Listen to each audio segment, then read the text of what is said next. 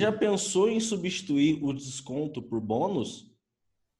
Não, ainda não. Porque assim, ó, é, vamos supor que você tem uma, uma casa em que é 30 reais a entrada. E, É. e na sua lista o cara paga 15. Se você chegar no dono da casa e falar assim, ó, eu, te, eu, vou, eu vou te comprar 15 reais em drinks a preço de custo. Então, às vezes, assim, um drink pro cara, é, às vezes tem duas, duas caipirinhas lá.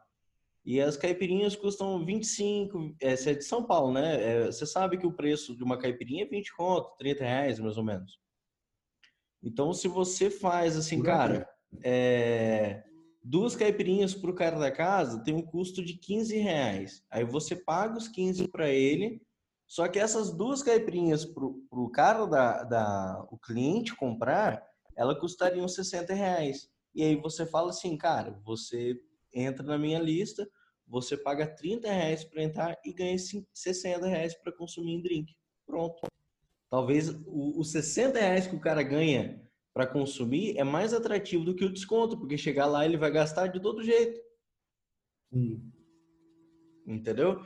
Então, é assim, uma estratégia que eu posso conversar com o dono, na verdade, né? É, você pode conversar com o dono, porque é, nem sempre o cliente quer desconto, porque o cara vai sair na noite. Eu não sei se 15 reais a mais ou 15 reais a menos faz tanta diferença para ele assim. Sim.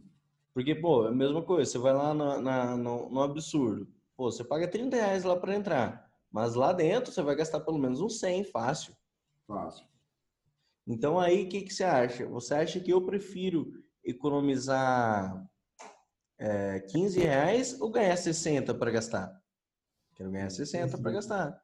E o cara da casa, ele prefere o quê? Ele prefere abrir mão de 15 reais da portaria ou já pegar 15 reais para estoque?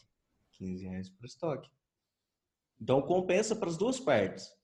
Sim. Entendeu? É, você, a- além de você fazer o cara se comprometer, você já vende um produto para ele antes mesmo dele ir.